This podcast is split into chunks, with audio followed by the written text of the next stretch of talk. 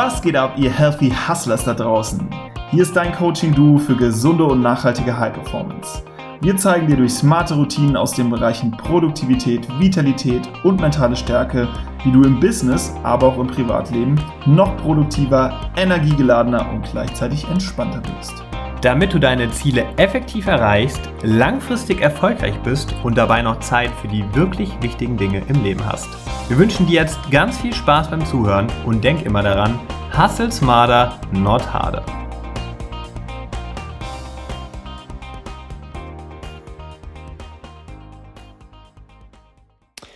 Herzlich willkommen, liebe Hörerinnen, lieber Hörer, hier zu einem neuen Podcast der Healthy Hustlers.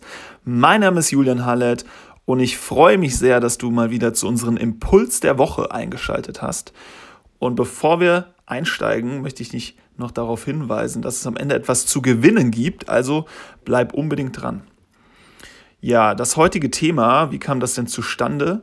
Und zwar habe ich in der letzten Zeit mehrere Netflix-Dokus zum Thema Gesundheit angeschaut, unter anderem What the Health und The C-Word.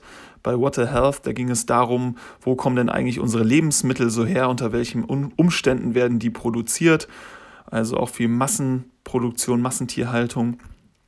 Und bei The C-Word ging es darum, wie Krebserkrankungen entstehen und was da so die Auslöser und Faktoren sind. Und da war auch das Thema Ernährung ein ganz großes darunter. Ja, und in diesen äh, Dokus wurde auch ganz klar aufgezeigt, wie sehr große Unternehmen Einfluss auf unser gesundheitliches Wissen durch Marketing und Lobbyismus nehmen. Und da habe ich mir gedacht, komm, das nehme ich mal zum Anlass, hier ein bisschen aufzuräumen und Ernährungsmythen zu basten. Und ja, außerdem liegt mir die Episode ganz besonders am Herzen und das Thema, weil ich habe auch in meiner Familie gesundheitliche ähm, Vorfälle gehabt. Ja, mein Vater, der ist an Krebs erkrankt, hat das Ganze zum Glück überstanden und ist mittlerweile wieder gesund und munter. Und ja, mein Opa hatte einen Schlaganfall und nachdem das passiert ist alles, habe ich mich auch mal ein bisschen mehr damit auseinandergesetzt, wie kommen so Krankheiten überhaupt zustande. Und da gibt es eben verschiedene Theorien, verschiedene Faktoren und unter anderem spielt da eben die Ernährung eine ganz große Rolle. Deswegen ja, interessiert mich das vermutlich auch ein bisschen mehr, ähm, weil ich da einfach einen direkten Bezug zu habe. Und in dieser Episode möchte ich mal darauf eingehen, wie toxinbelastet die Lebensmittel sind, die wir täglich konsumieren und was auch diese Toxine auslösen können. Beginnen möchte ich da mit den tierischen Produkten und dann gehe ich noch auf die zweite Kategorie ein. Ich habe das nämlich unterteilt in die Genusslebensmittel. Und bei den tierischen Produkten, da fangen wir mal an mit dem Thema Fleisch und da weiß man ja mittlerweile schon, ja, zu viel Fleisch ist schlecht für die Gesundheit. Also mehr als 300 bis 600 Gramm ist da die Empfehlung wöchentlich. Die sollten nicht überschritten werden. Laut Statistiken werden die das aber. Also in Deutschland beispielsweise die Männer liegen bei 1100 Gramm, also deutlich drüber. Und an sich, ja, Fleisch ähm, in dem Umfang ist halt nicht optimal, aber viel suboptimaler ist nochmal verarbeitetes Fleisch, also Fleisch, das durch Fermentieren, Räuchern, Pökeln haltbar gemacht wird. Und da sind sich die Wissenschaftler einig, dass das Krebs auslösen kann und ordnen die, die daher der Gruppe 1 krebserregend zu. Was bedeutet aus Forschungssicht, dass es ausreichende Beweise dafür gibt, dass das wirklich eine negative Wirkung auf unsere Gesundheit hat. Und das steht auch auf derselben Stufe mit Rauchen übrigens. Also das Rauchen fällt auch in diese Gruppe 1 krebserregend. Ja, unverarbeitetes Fleisch ist beispielsweise Gruppe 2a, also wahrscheinlich krebserregend. Und deswegen ist das einfach unter Verdacht, aber da gibt es noch nicht so die klaren Erkenntnisse zu. Und wie gesagt, ist es auch mehr eine Mengenfrage. Bei 300 bis 600 Gramm, denke ich mal, braucht man sich jetzt nicht allzu sehr einzuschränken bei dem normalen Fleisch, aber man sollte dann vor allem darauf schauen, ähm, wie viel Wurst man dann jetzt isst oder auch Schinken, weil das, wie gesagt, in dieser Gruppe 1 ist. Und letztendlich ist das alles aber eine Frage der Menge. Also ich esse beispielsweise auch ab und zu mal Wurst oder Schinken, zwar sehr selten, aber das ist einfach etwas, wo ich mir bewusst darüber bin, dass es nicht das Gesündeste ist und das deswegen stark einschränke. Das mal zu Wurst und Käse. Äh, Wurst und Schinken. Dann haben wir aber die Milchprodukte als nächstes noch. Und ja, aufgrund der Produktionsbedingungen und Pasteurisierungsverfahren, die es da so gibt, da wurden einfach aus den schönen Weidekühen einfach nur noch Milchmaschinen und das und die Milch auch zu so einer Art hormonhaltigen Kunstprodukt, weil die Milch und die Kühe stehen einfach unter solch einem Medikamenteneinfluss mittlerweile durch die Massentierhaltung und auch durch das Kraftfutter, mit dem die so gemästet werden, dass es halt wirklich nicht mehr viel mit der ursprünglichen Milch noch zu tun hat. Ja, und in einer internationalen Vergleichsstudie bestätigte sich, dass der Verzehr von Milchprodukten die Wahrscheinlichkeit erhöht, an Krebs zu erkranken. Und da wurden Ernährungsgewohnheiten, Ernährungsgewohnheiten und Krebsraten in 42 Ländern untersucht und es stellte sich ganz klar heraus, dass es eine Beziehung zwischen Milch bzw. Käsekonsum und Hodenkrebs gibt. Und da war auch tatsächlich in Schweiz und Dänemark, also genau in den Ländern, ähm, wo da wirklich Käse das Nationalessen ist, die Krebsrate am höchsten. Ein deutlicher Zusammenhang zwischen Milch und Krebs, der zeichnete sich auch in Japan ab. Den gesteigerten Milchkonsum im Laufe der letzten 50 Jahre hat auch die Zahl der Prostatakrebserkrankungen zugenommen. Da, wie gesagt, Milch in der handelsüblichen Qualität, wie man sie mittlerweile bekommt, als industriell verarbeitetes Kunstprodukt betrachtet werden muss und das schadet dem menschlichen Organismus eher, als dass es nützt. Also da sollte man wirklich aufpassen und nicht zu viel Milchprodukte essen, auch nicht auf täglicher Basis, weil da gibt es genug Erkenntnisse mittlerweile, die das ganz klar zeigen, dass das sehr suboptimal für unsere Gesundheit ist. Als nächstes kommen wir mal zum Fisch. Also bestimmte Fische sind mit Quecksilber belastet, sodass das Bundesinstitut für gesundheitlichen Verbraucherschutz und Veterinärmedizin sogar Schwangere und Stillende vor ihrem Verzehr warnt. Ja, dazu gehören beispielsweise Fische wie der Aal, der Stör, der Rotbarsch, der Hecht oder auch der Thunfisch.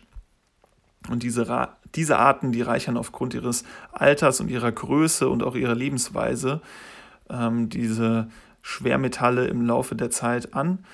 Und die Schadstoffhöchstmengenverordnung trägt dem auch Rechnung, indem man das begrenzt hat auf die Höchstmenge, die zugelassene von 1 Milligramm Quecksilber pro Kilogramm Fisch.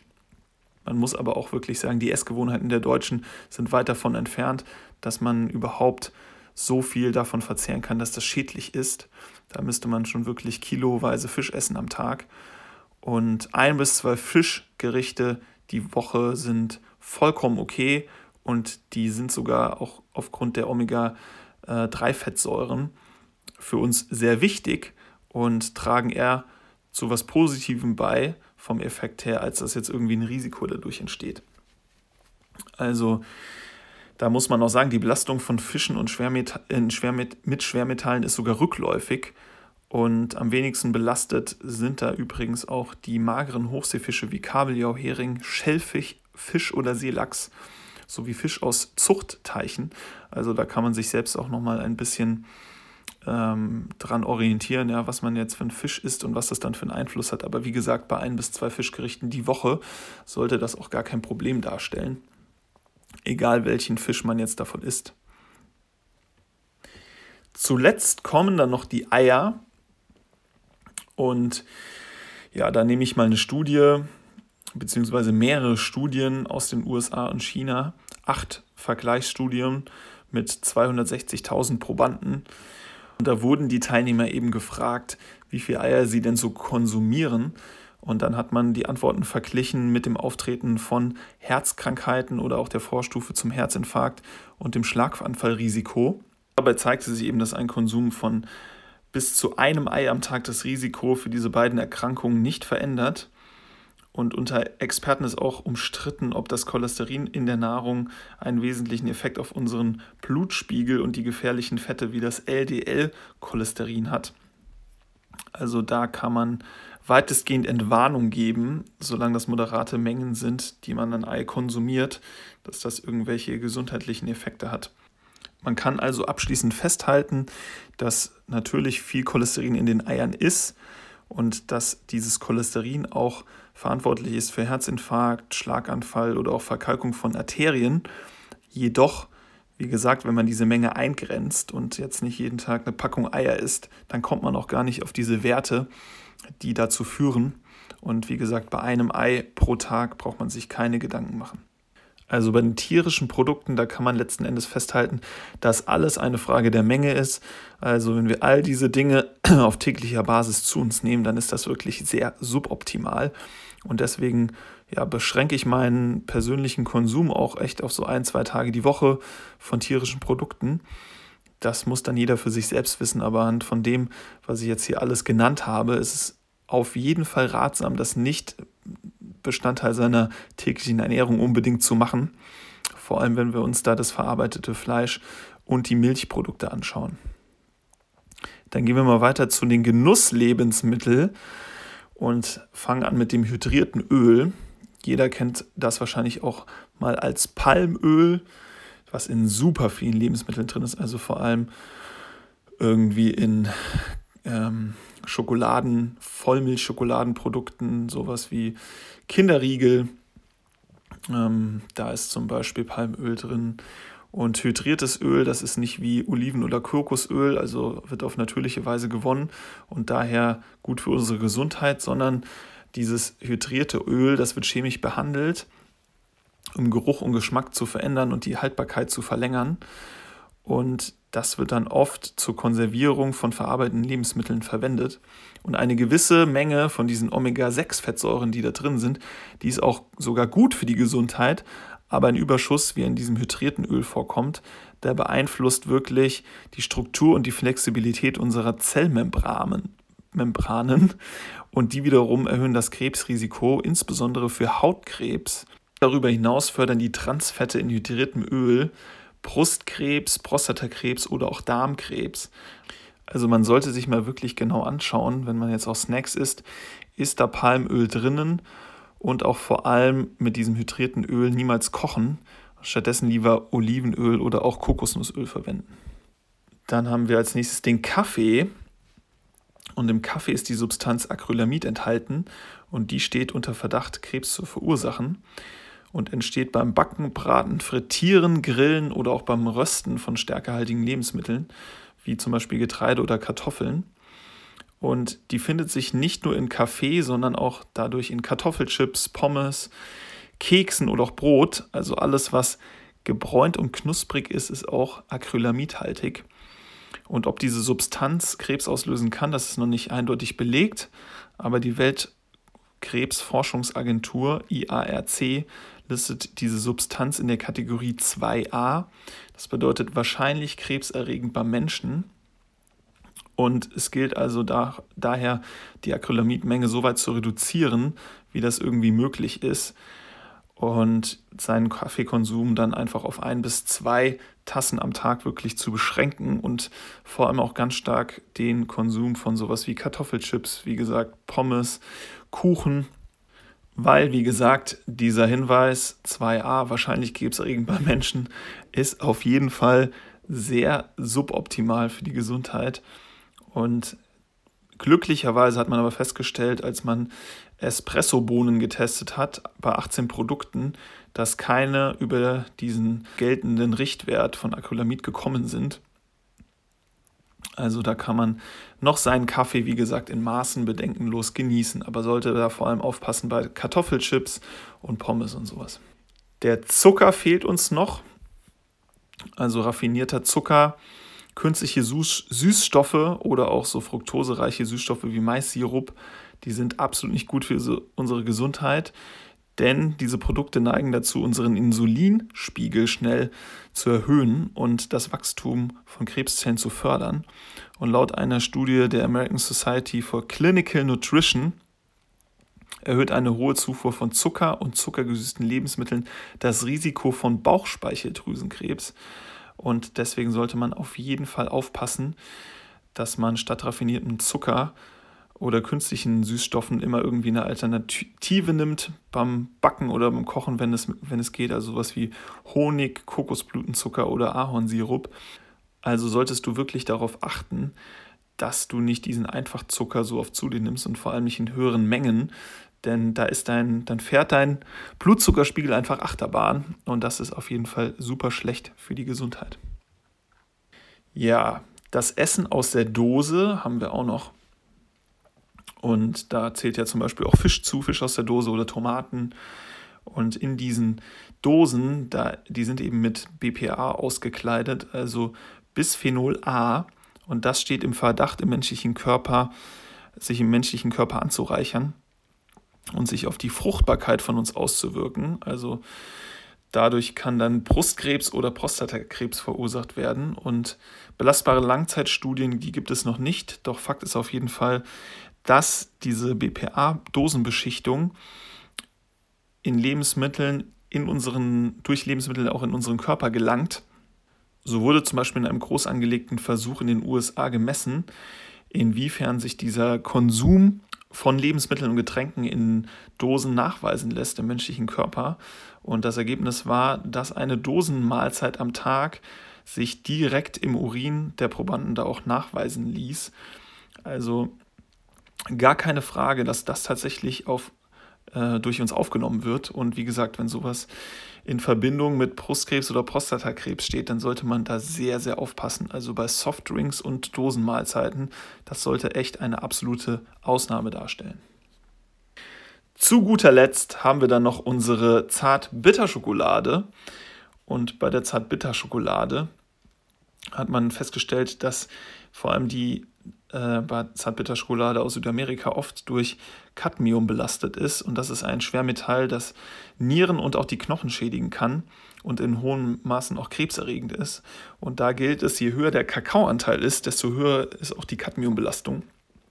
Von daher, ist ein bisschen schade, wenn man jetzt zum Beispiel diese Zartbitterschokolade mag, weil die ist ja eigentlich super. Also hoher Zartbitteranteil bedeutet ja immer weniger Zucker und dem Kakao wird ja auch, werden ja auch positive Eigenschaften verschrieben. Ja, und da sollte man dann jetzt auf jeden Fall aufpassen, dass man, wenn man diese Zartbitterschokolade mit hohem Kakaoanteil isst, da auch wieder einfach schaut, dass sich das Ganze in Maßen abspielt und man da jetzt einfach nicht super viel jeden Tag irgendwie die hochprozentige Kakaoschokolade nascht. Wir kommen zum Abschluss und zum Fazit. Vor allem verarbeitetes Fleisch, Einfachzucker, Dosennahrung und Palmöl, die sollten auf jeden Fall eine Ausnahme in unserer alltäglichen Ernährung darstellen. Fleisch, Fisch, Milchprodukte und Kaffee sollten wir also in Maßen genießen. Und ich bin kein Veganer oder auch irgendwie Anhänger einer bestimmten Ernährungsform sondern vor allem habe ich mir einfach nur hier mal die Fakten angeschaut und ernähre mich schon länger danach und einfach nur Fan einer natürlichen, ausgewogenen, abwechslungsreichen Ernährung. Und ich denke auch, ja, trotz dieser Einschränkungen, wenn man das Ganze jetzt ein bisschen runterfährt, kann man trotzdem noch eine ganz normale Ernährung haben. Also ich esse zum Beispiel 80 Prozent der Zeit möglichst gesund und clean und bei den restlichen 20 Prozent, da gönne ich mir auch mal was. Also ich war heute zum Beispiel erst brunchen, habe da auch mal ähm, Wurst gegessen, Käse und Eier, aber das mache ich sehr selten. Also das mache ich vielleicht an einem Tag der Woche, wenn überhaupt. Und von daher denke ich, wenn man dann ein neues Bewusstsein für gewinnt, dass das eigentlich was Besonderes ist und nicht jeden Tag jetzt sich das Zeug reinhaut, dann tut man seiner Gesundheit einfach echt was Gutes und reduziert auch die Wahrscheinlichkeit, dass man dadurch wirklich Erkrankungen bekommt. Und abschließend zu dem Thema habe ich noch eine Empfehlung des verstorbenen Doktors David Servant Schreiber, der, um den es auch bei The Sea-Word in der Doku ging. Und viel Bewegung, hat er gesagt, eine gesunde Ernährung und der richtige Umgang mit Stress sowie das Meiden von Giftstoffen, die können dein Krebsrisiko laut seiner Nachforschung wirklich stark reduzieren. Er nennt das die Antikrebsmethode. Also denk da mal drüber nach, ob du das alles nach Healthy Hustle Manier auch schon ausreichend in deinen Tag integriert hast. Und mein Impuls an dich ist jetzt einfach, reflektiere doch mal den Konsum, deinen Konsum von verarbeitetem Fleisch, Einfachzucker, Dosennahrung oder auch Palmöl. Und hier hast du einfach den größten Hebel in deiner Ernährung, wirklich gesund, gesünder zu leben und auch dein Krebsrisiko zu reduzieren. und gleich das einfach mal ab, ob das wirklich in einem guten Gleichgewicht ist oder ob du da noch mal was für dich tun kannst und versuch vielleicht diese Woche mal alles etwas einzuschränken von diesen Lebensmitteln, die wirklich nicht gut für dich sind. Abschließend gibt es noch die Episodenquote und zwar von Hippokrates. Hippokrates von Kos, der war ein griechischer Arzt und gilt als der berühmteste Arzt des Altertums und Vater der Medizin. Und er sagte, Our food should be our medicine. Our medicine should be our food. Also ganz einfach zu verstehen, wir können uns durch unsere Ernährung selbst heilen. Und wenn es uns mal vielleicht nicht so gut geht, ist das vielleicht einfach mal der erste Hebel, an dem wir ansetzen sollten, bevor wir irgendwie Medikamente, Pillen oder sonst was nehmen, weil das einfach wirklich so einen krassen Effekt haben kann, wie ich auch in den Dokus gesehen habe, also wo Leute eine Ernährungsumstellung hatten und dann auch teilweise ihre Medikamente gar nicht mehr nehmen mussten. Und jetzt gibt es noch die Auflösung zum Gewinnspiel und zwar einen handsignierten Erfolgscoach kannst du gewinnen, wenn du bis morgen, Dienstag, den 18.12., eine iTunes-Bewertung hier abgibst für unseren Podcast. Also die Deadline ist morgen und einfach da reinschreibst, warum findest du den gut oder warum auch nicht. Wir sind immer offen für konstruktive Kritik. Und dann schauen wir uns die Kommentare mal an und das, was uns am besten gefällt, werden wir dann mal shoutouten und dann gibt es für die oder denjenigen den Coach. Da würden wir uns freuen, wenn du am Start bist und mitmachst und wir einfach mal dein Feedback bekommen. Das war es auch schon. Ich wünsche dir ganz viel Spaß beim Ausprobieren bzw. Reflektieren für diesen Impuls und bedanke mich, dass du dir die Zeit genommen hast und sage ciao, bis zum nächsten Mal hier bei den Healthy Hustlers.